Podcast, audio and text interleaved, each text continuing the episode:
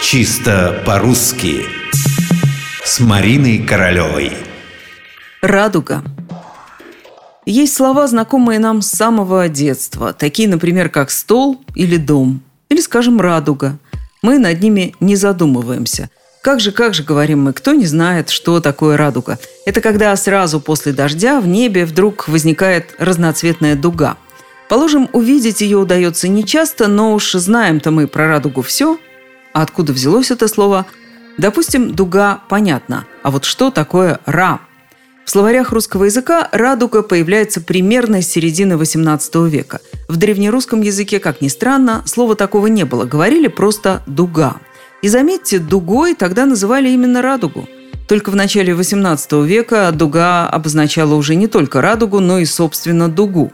Но если заглянуть поглубже в историю, то с первой частью слова «радуга», слогом «ра», действительно есть проблема.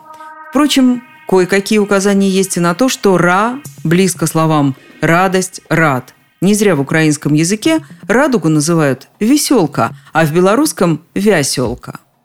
Самой правдоподобной на сегодняшний день кажется гипотеза о том, что слово «радуга» возникло из «радо-дуга», подобно тому, как «радушие» получилось из «радо-душия» или «будни» из «будни-дни».